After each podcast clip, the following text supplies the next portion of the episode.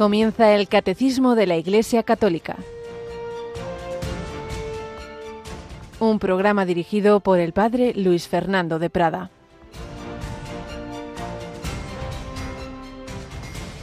El Hijo del Hombre no ha venido a ser servido, sino a servir y a dar su vida en rescate por muchos. Alabado San Jesús, María y José, muy buenos días en este miércoles 28 de febrero de 2024. Menuda frase que resume la vida y la misión de Jesús, el Hijo del Hombre, como se solía llamar Jesús a sí mismo, un término misterioso que tiene resonancias del Antiguo Testamento, ese personaje que viene del cielo, al que Dios Padre le otorga todo poder, que es adorado, pero es hombre, Dios y hombre, y que tiene una misión, una misión que va a cumplir dando la vida. El Hijo del Hombre no ha venido a ser servido, sino a servir, a servir y a dar su vida en rescate por muchos. Y esto viene en una escena en la que la madre de Santiago y Juan, los cebedeos, le pide a Jesús así, bueno, le pide, casi le manda, di, que estos hijos míos se sienten a tu derecha y a tu izquierda en tu reino, así, descaradamente y Jesús, que podía haberla mandado a freír espárragos, como solemos decir, pues lo que hace es decir, no sabéis lo que pedís, podéis beber el cáliz que yo he de beber, podemos. Bueno, pues mi cáliz lo beberéis, pero eso de sentarse a mi derecha y a mi izquierda es para quien lo tiene reservado mi Padre. Jesús podía haberse enfadado, no, no se enfada, los que se enfadan son los demás apóstoles que dicen, oye, estos ya están aquí queriendo subir para arriba. Bueno, pues menudas enseñanzas nos da este Evangelio de hoy. ¿Cuál es el camino de la redención? No es el camino del éxito, del poder, del aquí estoy yo, es el camino de la humildad, de la sencillez. Y comenta el padre José Fernando Rey preciosamente que está bien eso de pedir estar a la derecha y a la izquierda de Jesús, pero en un sentido muy distinto. Estar con Él, compartir su vida, compartir su estilo de vida y no hacerlo a través de la Madre de los Cebedeos, sino a través de nuestra Madre de la Santísima Virgen María. Por eso a ella le pedimos que sí, que queremos estar con Jesús, pero en su estilo, en su estilo de vida, compartiendo su humildad, su pobreza, la cruz cuando nos llegue, la muerte, sabiendo que compartiremos también su gloria. Si con Él sufrimos, reinaremos con Él. Si con Él morimos, viviremos con Él. Queremos estar con Él. Y de una manera muy especial en esa presencia eucarística que mañana vamos a vivir de una manera muy particular en Radio María. Rocío García, buenos días. Muy buenos días, padre. Pues sí, tenemos esa cita en la víspera del primer viernes de mes, además un día muy especial, 29 de febrero. Una hora santa que comienza a las 11 de la noche, las 10 en las Islas Canarias, en directo desde la capilla de los estudios de Radio María. A los pies del Santísimo vamos a poner las intenciones que han ido llegando a horasanta@radiomaria.es y que pueden llegar hasta hoy. Hoy es el último día. A partir de mañana ya quedarán pues en el corazón de cada uno y bueno, ya sabemos que el Señor va a escuchar igualmente. Por supuesto, eso es indudable. Pero sí, para aquellos que os da devoción, que estén en esos papeles que ponemos al pie del altar, eso lo tenemos que cerrar esta noche hora santa. Y si no nos falla, que de vez en cuando nos falla, que no somos televisión, somos radio, la técnica, pues también habrá imágenes por internet en nuestra capillita. Pero lo importante es eso, nuestra día de oración. Y bien has dicho, no, no va a ocurrir muchas veces que tengamos una hora santa un 29 de febrero. Como mucho, tienen que pasar unos cuantos años que coincida que ese año bisiesto y que, y que coincida víspera de primer viernes de mes. Pero en realidad bien haremos siempre y sobre todo los jueves por la noche en tener ese recuerdo a Jesús en Getsemaní.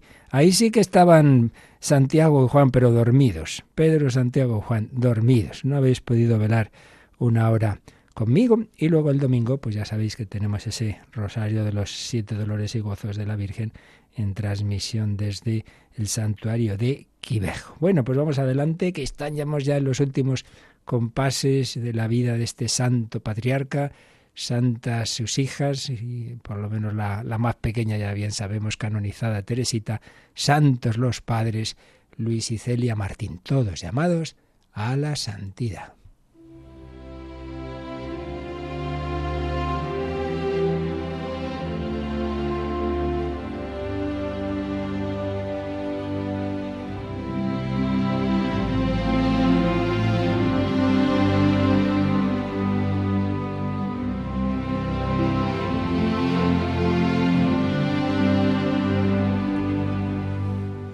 Historia de una familia, una escuela de santidad, obra del padre Esteban José Piat, de la que vamos recogiendo los principales fragmentos para acercarnos a la familia Martín, la familia de la que nació Teresa del Niño Jesús y otros y otros, iba a decir otros cuatro, en realidad otros ocho hijos, pero cuatro de ellos, como sabemos, pequeñitos, se fueron al cielo.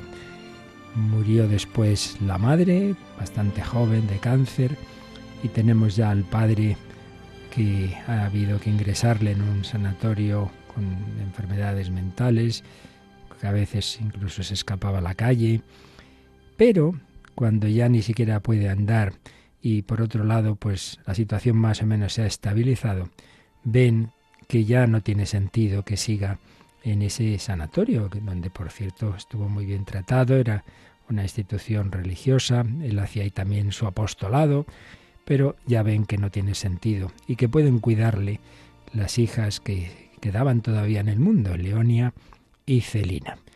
Entonces, así lo hacen.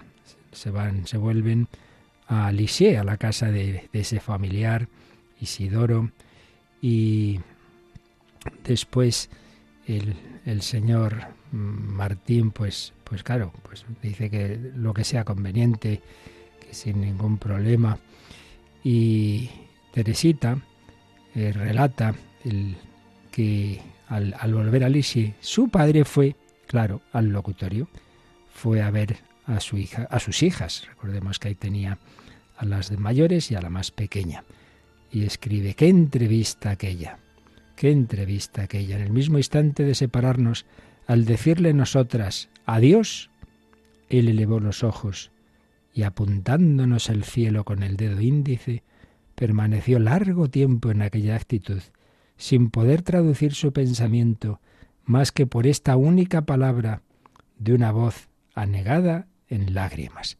Hasta el cielo.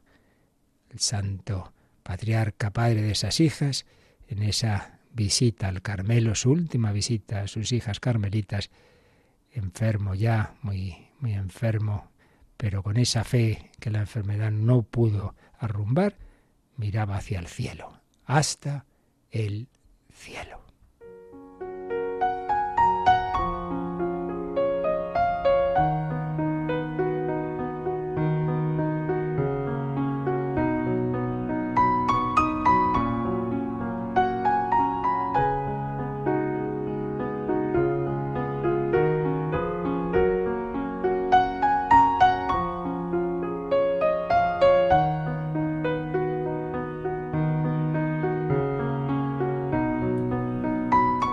Bien, una casa de la familia de Isidoro Guerín la ceden para que vivan don Luis con sus hijas. También les ayudaba un criado, Desiderio. Había un jardincito. Este hombre estaba al servicio exclusivo del enfermo. Era un joven valiente, alegre y servicial que tenía dos hermanas religiosas. El señor Martín ocupaba una habitación en la planta baja Tenía las piernas inertes y como pegadas. Sus brazos quedaban libres. Sus facultades intelectuales estaban como adormiladas, pero con variaciones. Había momentos de más lucidez, momentos de menos. Celina escribía, papá sigue poco más o menos lo mismo. No me atrevo a decir que muy bien, porque pasa días tristes, le acometen angustias penetrantes y crisis de lágrimas que me desgarran el corazón. Ayer me decía, oh hijas mías, rogad mucho por mí. Después añadió que pidiéramos a San José que muriera, como santo. Veis, más allá de, de esos momentos mm, de, de que sus facultades estaban más o menos atrofiadas, sin embargo, siempre esa vida de fe, esa visión de fe. También se alegró cuando le compramos un cochecito, el mismo que más tarde un cochecito ya se entiende, no, no de motor, sino una especie de silla de ruedas, el mismo que más tarde serviría a Teresita durante su enfermedad. En él pasaba jornadas enteras en el buen tiempo, bajo los árboles copudos, escuchando el cantar de los pájaros. Amigos y paseantes codiciaban la compañía del buen anciano, cuya bondad y amabilidad jamás le faltaron. Al pasar la procesión del Corpus de 1892, se detuvo en el altar alzado en el vestíbulo de esta casa, donde se había reunido la familia y sostuvo largo rato la custodia sobre la cabeza del venerable enfermo, el arcipreste que presidía la procesión. Qué contento estaría Luis viendo a Jesús, Eucaristía, que, que tanto había amado toda su vida, sobre su enferma cabeza. En el verano de 1893 y 1894, el señor Martín acompañó a sus familiares a una gran mansión que se llamaba el Castillo de Lamus, donde posteriormente fallecería. Leonia y Celina, siempre estaban pendientes de, su padre y al final, en junio de 1893, se determinó traer a este castillo, como os digo, al padre. Pues así iban transcurriendo estos últimos meses de este santo varón, pues dejándose cuidar con esa humildad que hay que tener una persona que ha sido muy activa. Recordemos que incluso había querido ser militar en algún momento pasó por su mente, ser monje, no pudo ser, y ahora pues consuma su camino de santidad de padre de familia. Pues ya veremos el próximo día cómo fue esa muerte entre sus familiares, pero sabiendo que sus hijas carmelitas, aunque estuvieran lejos, no dejaban de rezar por él.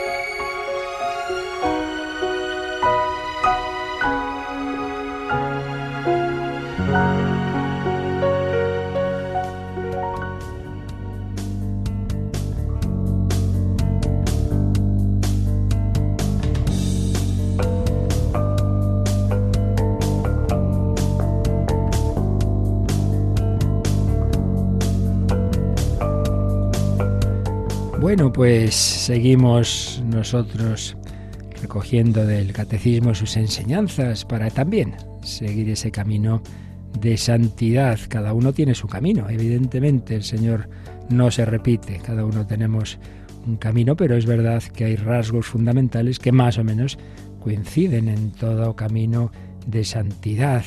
Por supuesto, las virtudes teologales que nos unen a Dios, la fe, la esperanza, la caridad, pero también los medios fundamentales, que ante todo son los sacramentos, y también la vida de oración, y por supuesto el, fiarse del Señor y hacer su voluntad.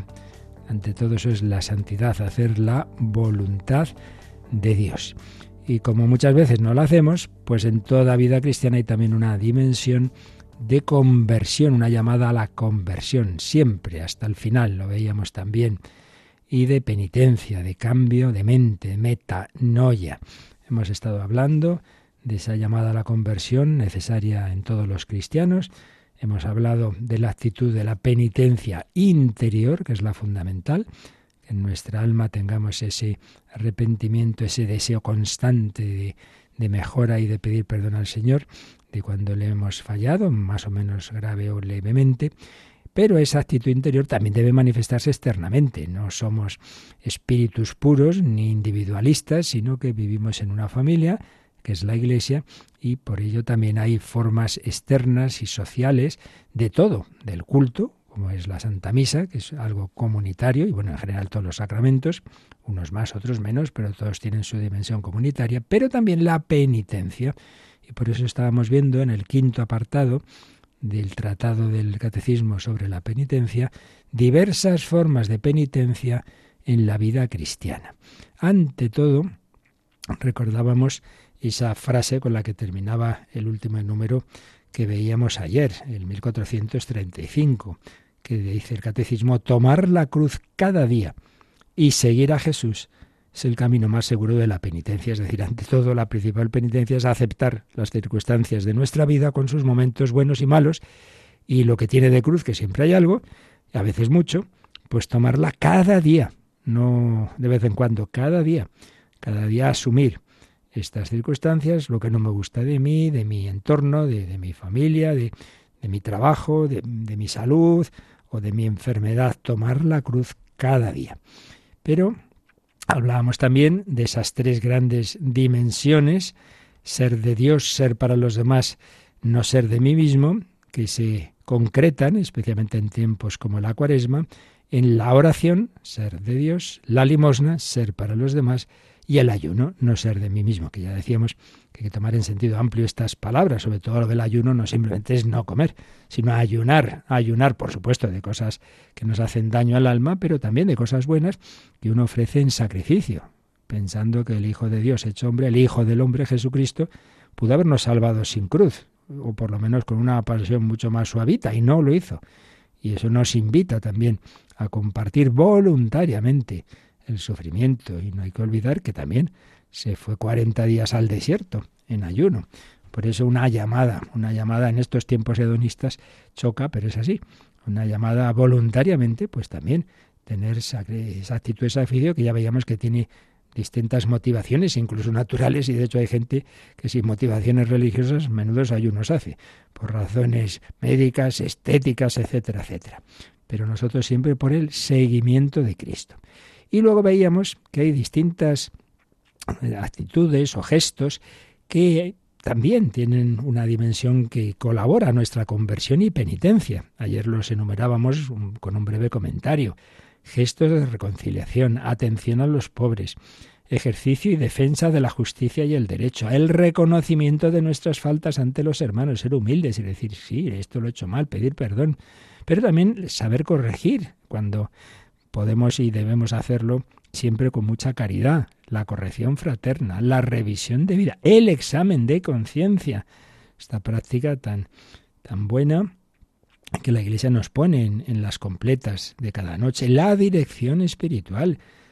Pedir al Señor, pues que, que tenga yo a alguien con quien pueda hablar, pues con, de una manera eh, constante o con, con, frecuencia, compartir las cosas de mi vida y consultar antes de tomar decisiones importantes, la dirección espiritual que puede unirse, es el ideal, ¿no? Si es con la confesión, si tú tienes un confesor fijo, pues ya aprovechas, ¿no? Para no solo la confesión, sino ese, ese acompañamiento espiritual. La aceptación de los sufrimientos, ya decíamos que eso es la principal penitencia, aceptar lo que nos viene. La persecución que nos puede llegar y llega en muchos países de manera sangrienta y en otros, pues por lo menos con el saber que vamos contracorriente.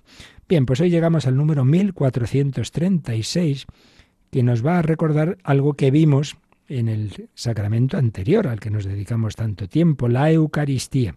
¿Qué relación tiene la Eucaristía y la penitencia? Esto saldrá más adelante otra vez, pero aquí desde esta perspectiva de formas de penitencia. A ver, a ver, ¿qué tiene que ver la conversión y la penitencia con la Eucaristía? Pues leemos este número, por favor, Rocío. Eucaristía y penitencia. La conversión y la penitencia diarias encuentran su fuente y su alimento en la Eucaristía, pues en ella se hace presente el sacrificio de Cristo que nos reconcilió con Dios. Por ella son alimentados y fortificados los que viven de la vida de Cristo. Es el antídoto que nos libera de nuestras faltas cotidianas y nos preserva de pecados mortales. Esta última frase es el antídoto que nos libera de nuestras faltas cotidianas y nos preserva de pecados mortales. Es una cita del concilio de Trento. Recordemos aquel gran concilio del siglo XVI que fue convocado sobre todo para aclarar las cosas en, en la tremenda crisis protestante desatada por Lutero y sus seguidores. Bueno, pues vamos a ver, Eucaristía y penitencia.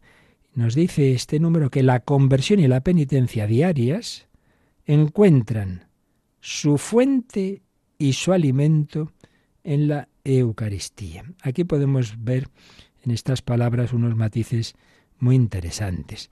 La fuente, ¿por qué? Bueno, pues que no hay que olvidar una cosa.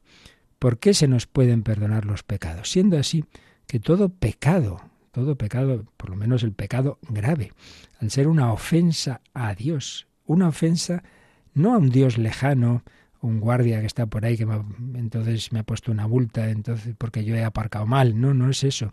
Es que él me ha invitado a una relación personal, una relación de intimidad, de hijo, de amigo, de esposo, en tanto en cuanto toda alma cristiana, no solo el consagrado, estamos llamados a esa unión íntima con Él. Pues bien, aquel que me ha elevado a una relación de intimidad con Dios Creador. Yo le he despreciado, he preferido otros bienes, he sustituido al Creador por la criatura, he idolatrado realidades temporales, materiales, en vez de Dios. Le he dejado de lado, le he dicho aquello del hijo pródigo, dame la parte de herencia que me corresponde, que es como decir, por mí te puedes morir cuando quieras, dame mi herencia que me traes ahí sin cuidado. Es tremendo. Pues bien, ese, eh, lo que es el pecado, de por sí no tenemos nosotros posibilidad de arreglarlo. ¿Cómo voy a si yo ya roto con, con, Dios y de esta manera tan, tan fea. Pues bien, el Hijo de Dios, la segunda persona de la Trinidad, se ha hecho nuestro hermano para ser el quien arregle este estropicio tremendo que hemos hecho, para restaurar ese puente que hemos roto. Pontífice, pontifex, el que hace un puente, camino, verdad y vida.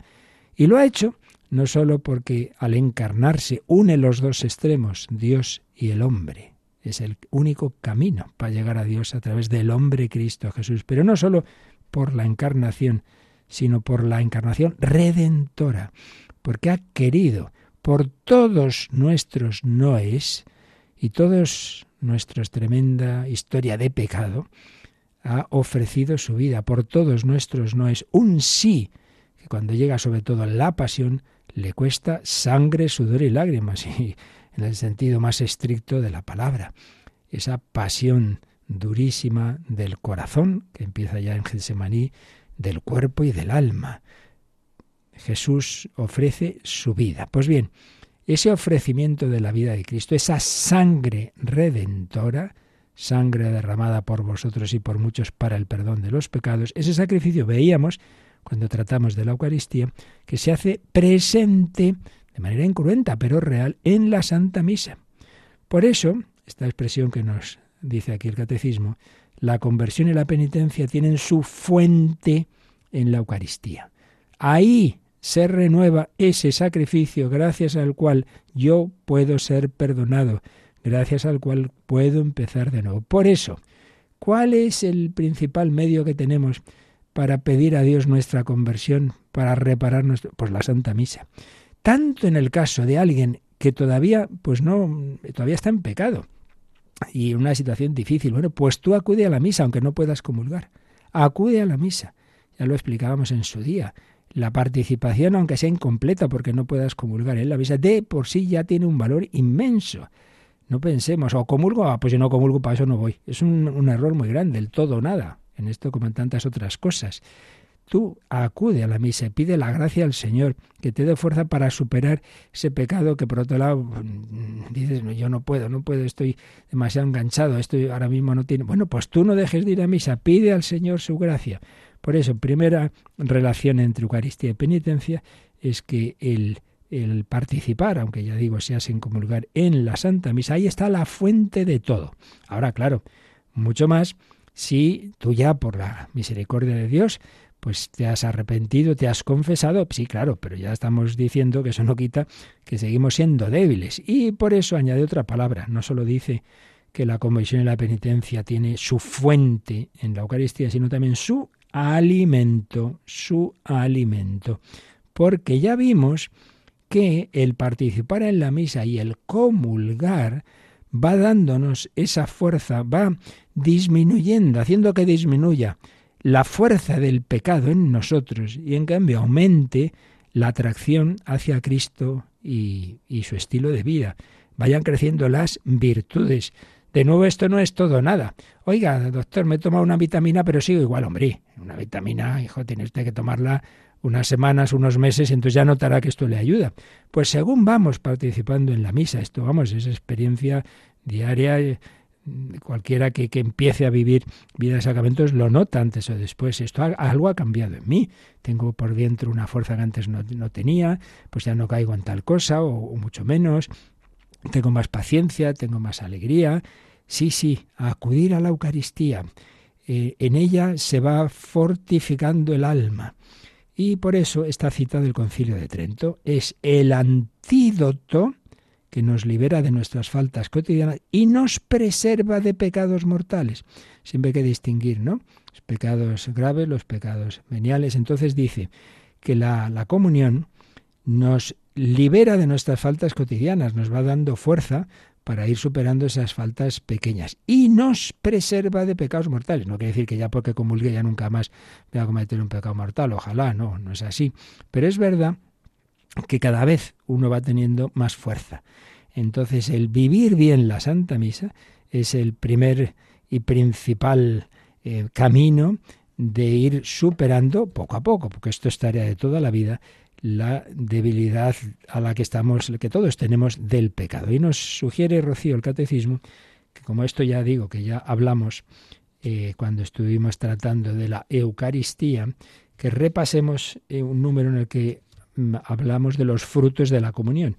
Y entre ese apartado nos sugiere uno de los números, el 1394. Así que vamos a leerlo.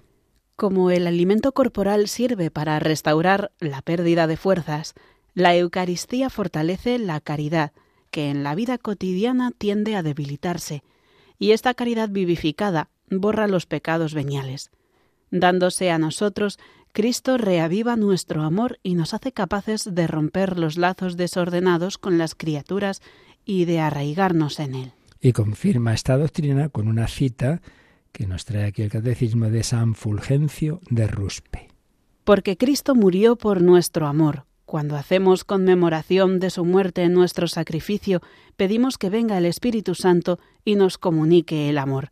Suplicamos fervorosamente que aquel mismo amor que impulsó a Cristo a dejarse crucificar por nosotros sea infundido por el Espíritu Santo en nuestros propios corazones, con objeto de que consideremos al mundo como crucificado para nosotros, y sepamos vivir crucificados para el mundo, y llenos de caridad. Muertos para el pecado, vivamos para Dios. Pues un texto precioso, esto de que vivamos crucificado como veamos al mundo como crucificado para nosotros y vivamos nosotros como crucificados para el mundo es de San Pablo. Eso lo dice él en alguna de sus cartas. Bueno, pues realmente una preciosidad. Así como el alimento corporal nos va dando fuerzas, claro, uno quiere hacer ejercicio, quiere hacer deporte y no come, hombre, pues, pues no puede ser, tienes que tener energía. Otra cosa es escoger bien lo que comes, ¿no? Bueno, pues también, si quieres tener energía para la lucha espiritual, tienes que alimentarte. Por eso la importancia de la comunión. Entonces dice que así como el alimento corporal restaura la pérdida de fuerzas, la Eucaristía fortalece la caridad, que en la vida cotidiana tiende a debilitarse. Empieza uno el día con muy buenos propósitos, hay esta persona que me es difícil, venga a ver tal, pero ya a la quinta que te ha soltado ya estás que, ay madre, eh, eh, yo aquí la voy a liar, ¿no? Siempre me acuerdo que se contaba en mi familia de un, de un yo no le llegué a conocer, ya de muerto, un familiar que tenía poca paciencia y que se peleaba bastante con su mujer y que siempre pues llegaba el primer viernes de mes y, bueno, venga, vamos a arrepentirnos, vamos a confesar, a hacer una buena confesión y comunión, pero como ya digo, le costaba bastante la paciencia, confesaba el día anterior al primer viernes y Señor, Señor, dame paciencia por 24 horas por lo menos, que pueda comulgar mañana, en fin, sin, sin cargo de conciencia. Bueno, pues sí, eh, nos dura poco muchas veces, entonces tiende a debilitarse nuestras virtudes, tiende a debilitarse la caridad. Bueno, pues, pues compensa, compensa alimentándote. Entonces, la confesión frecuente, la confesión frecuente y la comunión frecuente y ojalá diaria son el principal, el principal camino.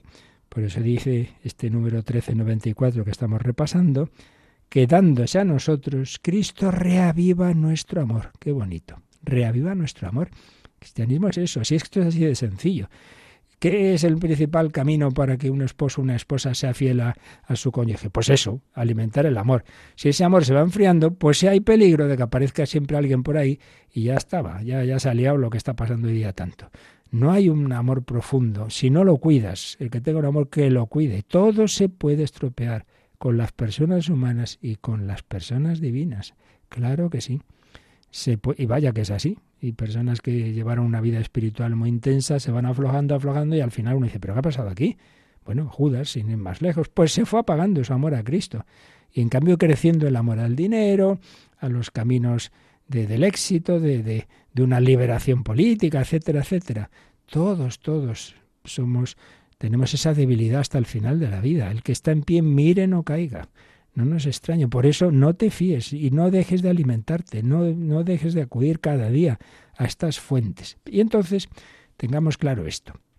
Si eh, tenemos un pecado grave, ¿podemos y debemos ir a misa? Sí, pero no podemos comulgar. Primero tenemos que confesar, porque la comunión presupone ya esa amistad íntima.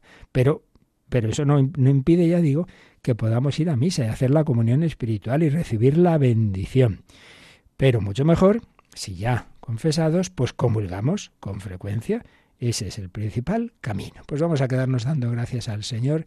Qué bonito es esto, ¿no? Pensar que, que no es como en el, en, el, mundo civil y penal, ¿no? Uno ha hecho una, una muy gorda, ya está juzgado, está condenado, bueno, pues quizás si me porto bien me reduzcan la pena, sí, sí, pero la pena ya, chico, eso ya está ahí, y, eso ya no te lo quita nadie. No es así con el Señor. Un verdadero arrepentimiento. La confesión es ese tribunal, el único tribunal del mundo, en que uno se declara culpable y sale absuelto como inocente. Pero bueno, y eso es ese, ese porque alguien ha pagado por ti, porque Cristo ha pagado por nosotros. Por eso vamos a quedarnos agradeciendo ese amor tan grande, pues sabiendo que el Señor nos ha perdonado, que nos ha hecho libres porque Él ha pagado y porque hay un fuego, el fuego del corazón de Cristo. Ese fuego consume nuestros pecados, aunque sean muchísimos, aunque sea toda una vida, aunque sean esos 30 años más o menos de un Íñigo de Loyola, de un Agustín de Hipona, toda esa vida de pecado quedó consumida en el fuego del amor de Cristo. Acudamos a ese fuego, dejemos a Jesús que nos purifique con la confesión, que nos encienda con la comunión.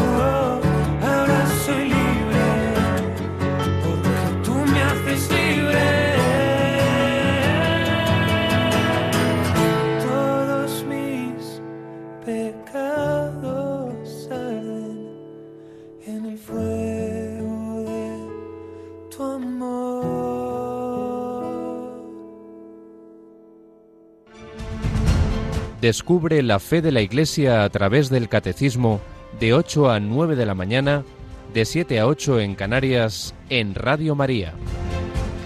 Todos mis pecados arden en el fuego de tu amor. Se nos han dicho ideas preciosas en esta canción, ese fuego del corazón redentor, del corazón redentor de Cristo. Una y otra vez caigo, el Señor me levanta, pero y no sabrá cansar de mí, que son demasiadas veces, setenta veces siete, es decir, siempre, siempre. Sí, pero si yo me estoy confesando y sé que seguro que lo vuelvo a hacer, bueno, tú lucha, tú haz lo que puedas. El Señor tiene esa misericordia. Más, ya lo dice Santa Teresa, antes nos cansaremos nosotros de pecar que Él de perdonar. Confiar en ese amor misericordioso, seguir luchando. Él nos perdona y nos va liberando, la verdad nos hace libres. Y en cambio, el libertinaje del mundo de hoy nos hace esclavos. Nunca ha habido un mundo con tantas adicciones y, como suele decir Monseñor Monilla, con un agravante tremendo. Y es que se ha conseguido que uno sea, esté encantado de ser esclavo y ni se entera de que lo es. Oh, en otros tiempos había esclavitud. No, pues ahora no hay, ahora no hay. Y encima ni te enteras, que es lo peor. Bueno, pues Eucaristía y penitencia, acudamos a ese fuego purificador. Pero hay otros medios más sencillitos que acompañan, que tienen que ver con la Eucaristía y que, claro, no vamos a estar todo el día en la misa, pero sí que hay otras cosas que podemos ir haciendo, que también nos ayudan. Vamos a leerlo, Rocío, en el siguiente y brevecito número, el 1437. La lectura de la Sagrada Escritura, la oración de la liturgia de las horas y del Padre Nuestro, todo acto sincero de culto o de piedad, reaviva en nosotros el espíritu de conversión y de penitencia, y contribuye al perdón de nuestros pecados. Bueno, pues aquí tenemos más formas, más gestos, más indicaciones que nos hace el catecismo de diversas prácticas más sencillas, que ya no es acudir a, a, una santa Eucaristía, sino algo que podemos hacer en unos minutos, que podemos hacerlo en nuestra casa, que podemos hacerlo en el metro, que podemos hacerlo de muchas formas y que tiene que ver con la misa, porque fijaos que dice, la lectura de la Sagrada Escritura. Bueno, todos sabemos que la primera parte de la misa es la liturgia de la palabra. Pues esas lecturas que ahí se proclaman, ¿por qué no las lees tú? Te las lees esa costumbre de mirar la noche antes, en esos libritos que nos traen las lecturas de, de la Eucaristía, míratelo ya el día antes, míratelo pues cuando, por ejemplo, eso, quien va en transporte público, lectura de la Sagrada Escritura, o simplemente te encierras en tu habitación, o mucho mejor, si puedes en una iglesia, y tenés todos los días un ratito de oración, un ratito de oración, y ahí escucha lo que te dice el Señor a través de su palabra viva, la lectura de la Sagrada Escritura. Y sabemos de muchas personas que el leer o el oír una frase es precisamente lo que les ha convertido. Bueno, sin ir más lejos, mencionábamos antes a San Agustín. Menuda lucha tuvo San Agustín. menuda lucha en una vida de pecado, apartado de Dios. Estuvo metido en tropecientas sectas, grupos y sobre todo, pues bueno, como no hay nada nuevo bajo el sol, pues se enganchó a los pecados de la carne desde muy joven. Si no me equivoco, parece que desde los 17 años está conviviendo con una chica, tiene ahí un hijo y, y ya cuando veía con la cabeza que, que sí, que el cristianismo era verdad, sí, sí, pero una cosa es la cabeza y otra cosa es dejar esta vida. Y sentía que las tentaciones, los placeres carnales le decían, ¿qué? ¿Nos dejas? ¿Nos vas a dejar? No vas a poder vivir sin nosotros. Entonces lo dejaba, lo dejaba, lo dejaba, lo dejaba, hasta recordemos aquella ocasión en que oye, está, está ahí dándole vueltas a las cosas, él solo ahí en un huerto, y oye un niño que dice, toma y lee, toma y lee, y que se, un niño cantando, nunca se ha sabido, sería eso real, sería un niño que cantaba porque sí, sería un juego, o que Dios le, le inspiraba esa frase, y como tenía ahí pues unos, unas hojas con textos de la escritura, pues cogió lo primero que le salió, y le salió una carta de San Pablo a los romanos, no en comilonas y borracheras, no en orgías ni en desenfreno, sino revestidos del Señor Jesucristo.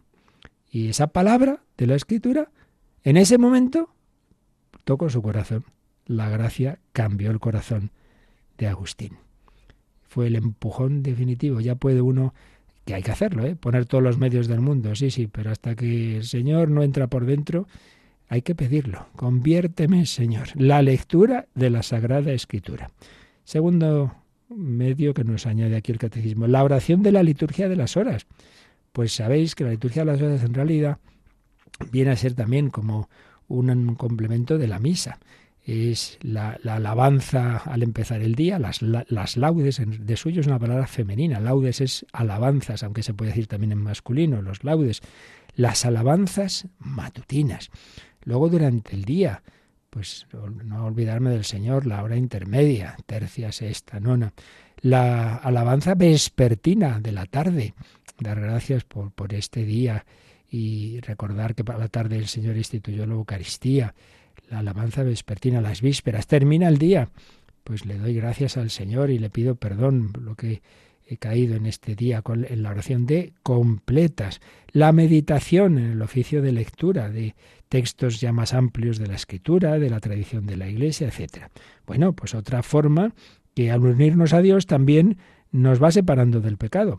Por eso es otra forma de penitencia en la vida cristiana. No, no, entendamos penitencia como sufrimiento. A veces sí, es un, te cuesta algo, pero la, clave no es que sufras o no, sino que te acerca a Dios y te separa del pecado. Lectura de la Escritura, liturgia de las horas, el Padre nuestro, hombre, la oración principal, la oración que nos enseñó el Señor, y pues, pues, pues rézalo despacito, medítalo con frecuencia, que, menos, vamos, que todos los días, mañana, eh, tarde y noche, hacemos el Padre nuestro. Todo acto sincero de culto. Pues no solo la, Eucaristía, sino pues celebraciones, por ejemplo, la exposición del Santísimo, el Santo Rosario, madre mía, en el Rosario tienes el Padre Nuestro, el Ave María, el Gloria, otras ejaculatorias, bien rezado. Y, por supuesto, no, no simplemente con los labios, sino contemplando los misterios de la vida de Cristo. El Rosario, decía San Juan Pablo II, es contemplar el rostro de Cristo con los ojos y el corazón de María. Es mucho más que una oración vocal, es una oración contemplativa. Por eso es una forma magnífica de, penitencia, es decir, de unirnos a Dios y separarnos del pecado. Todo acto sincero de culto o de piedad, o de piedad, reaviva en nosotros el espíritu de conversión y de penitencia y contribuye al perdón de nuestros pecados. Hombre, estoy contemplando la flagelación de Cristo. Y digo, yo aquí dejándome llevar de tentaciones y por el gusto de mi cuerpo. Y, mientras el, cuerpo de Cristo sangrando. Por eso, todos estos medios son medios de penitencia. De penitencia. Son, como veis, muchos caminos. Y todos, pues, los podemos usar. O sea, que no hay nada imposible para nadie. Porque ¿quién no puede cogerse la Biblia, leer un poquito? ¿Quién no puede rezar un Padre Nuestro? Ave María, y también ya cuesta un poquito más la liturgia de las horas, bueno, pues pero muchos precisamente han empezado a rezar la liturgia de las horas gracias a Radio María. Muchas personas la han descubierto y se han ido acostumbrando y es muy bueno poquito a poquito, ¿no? De repente ahí vas a leer rezar todo, pues es más fácil empezar por completas o vísperas, pero pues son medios que, que no están reservados a sacerdotes y religiosos. Bueno, Rocío, y aunque no lo expliquemos con calma, pero vamos ya a dejar leído también el siguiente número, ya lo explicaremos mañana, porque si lo que estamos diciendo se puede hacer en cualquier momento, no hay que olvidar que en la Iglesia hay tiempos para todo y hay tiempos especialmente penitenciales. Siempre, siempre, en cualquier momento, hasta un domingo de Pascua, pues tenemos que pedir perdón a Dios de lo que hacemos mal, pero indudablemente hay días en que el acento está más en la penitencia o el acento está más en la victoria y en, el gozo y en la gloria. Vamos a leer qué nos dice al respecto el 1438. Los tiempos y los días de penitencia a lo largo del año litúrgico, el tiempo de Cuaresma, cada viernes en memoria de la muerte del Señor, son momentos fuertes de la práctica penitencial de la Iglesia. Estos tiempos son particularmente apropiados para los ejercicios espirituales, las liturgias penitenciales, las peregrinaciones como signo de penitencia, las privaciones voluntarias como el ayuno y la limosna, la comunicación cristiana de bienes, obras caritativas y misioneras. Bueno, pues una estupenda descripción de esta dimensión. Siempre es tiempo de penitencia en el sentido que estamos diciendo, siempre es tiempo de acercarnos a Dios y separarnos cada vez más del pecado. Y para ello, pues todos estos medios que estamos recordando. Sí, es cierto, pero también es verdad que como en la vida humana, hay tiempos y tiempos. No puede estar uno todo el día trabajando, tiene que haber tiempos de descanso, no puede estar uno todo el día eh, rezando, pero hay momentos especialmente de oración. Eh, siempre es bueno ir a misa, pero claro, no es lo mismo el domingo que el miércoles. Ah, pues a mí me gusta el miércoles, parece estupendo, pero Jesús resucitó el domingo, no el miércoles. Pues también hay tiempos especialmente penitenciales. En la semana hay un día especialmente penitencial y en el año hay un tiempo especialmente penitencial. ¿Cuál? Pues ya lo sabemos. En la semana, el viernes, todos los viernes. Ya lo volveremos a insistir cuando ya mañana, si Dios quiere, lo expliquemos con más calma, pero ya lo digo y repito, porque esto se ha ido perdiendo. Antes estaba clara en todas las, las casas, esto lo he vivido, y los que tienen mi edad o más, pues, pues lo tienen también muy claro, que es todos los viernes del año, las familias cristianas había lo que decían comida de vigilia. Teníamos que si potaje, que si el pescado, que si todos los viernes del año porque todo viernes es un recuerdo de que en viernes el Señor sufrió la pasión. Pero en la reforma que se hizo de la disciplina penitencial después de Vaticano II, se dijo que lo que era la abstinencia, no comer carne, eso mm, era, digamos, fijo los viernes de cuaresma. Y los demás viernes seguían siendo penitenciales, pero podría sustituirse esa, esa sencillísima ya penitencia de no comer carne por otra cosa. ¿Qué ha ocurrido al final? Pues que, pues que todos los demás viernes mm, de fuera de cuaresma, pues muchísimas veces, hasta por desgracia, lo ve uno en casas religiosas y casas de ejercicios, pues no se, no, se guarda la abstinencia y de verdad, ¿quién tiene conciencia de voy a hacer una cosa que no hago normalmente como un sacrificio, como algo en lugar de? Por eso, consejo, no está mandado, pero el consejo es, mira, más vale acostumbrarnos a todos los viernes del año, salvo que coincidan en una solemnidad, porque ahí de nuevo ya hay otro tipo de día, ¿no? Salvo que coincidan en solemnidad, pues mira, mejor nos acostumbramos a la abstinencia. Y que si luego haces otra cosa, pues mejor. Pero es que si no, al final no hacemos nada. Pero bueno, lo importante es esto, la conciencia de que todo viernes me llama a un recuerdo de la pasión del Señor.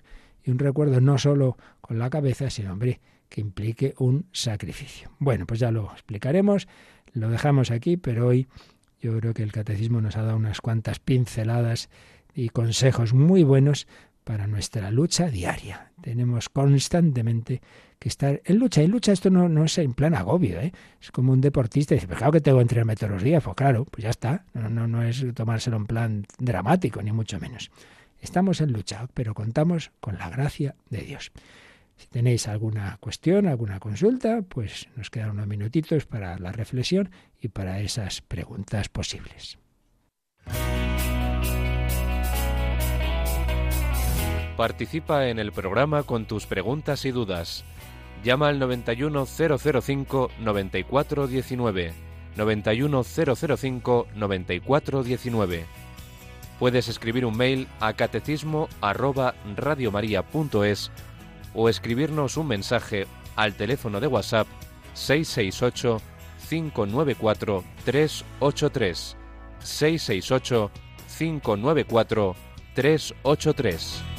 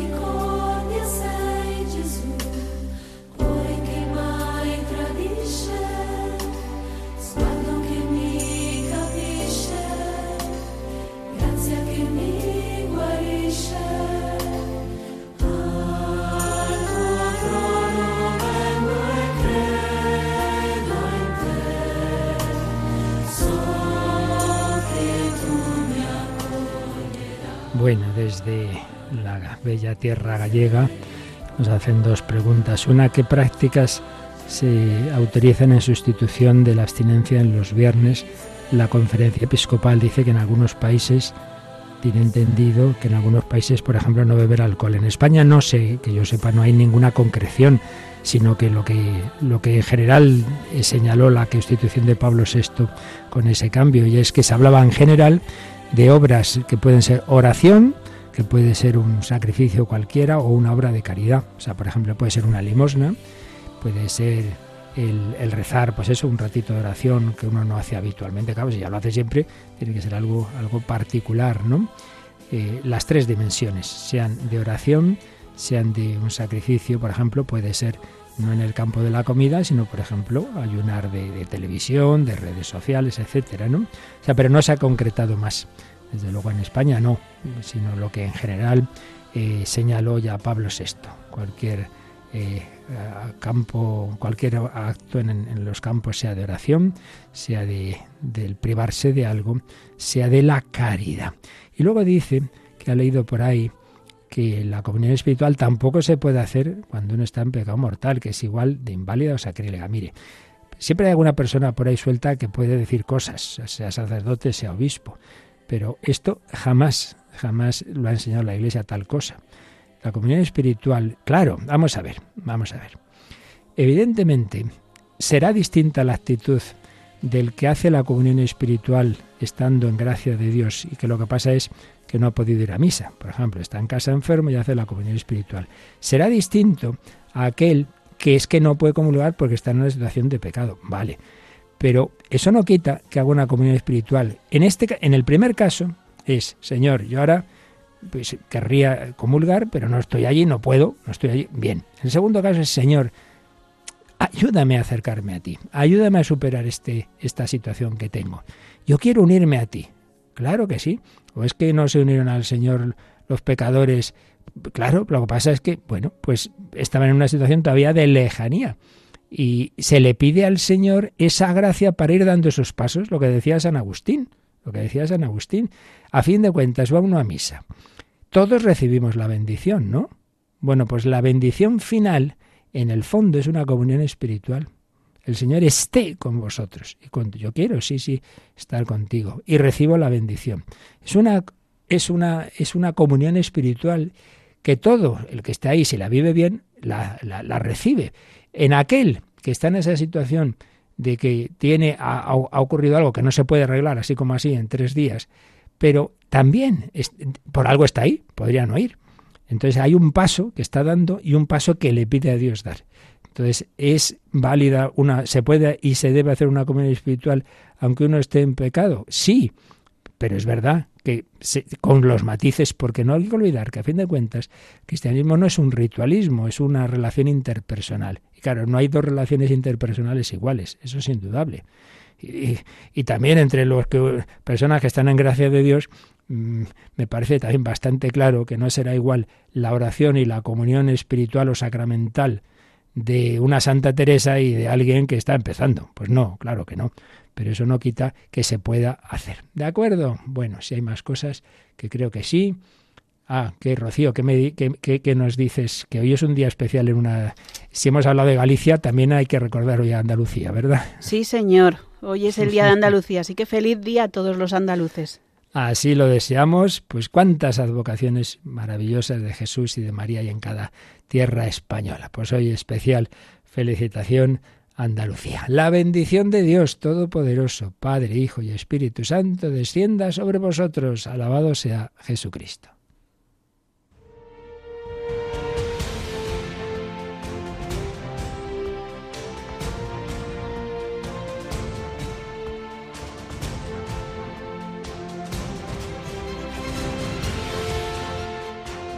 Han escuchado en Radio María el Catecismo de la Iglesia Católica,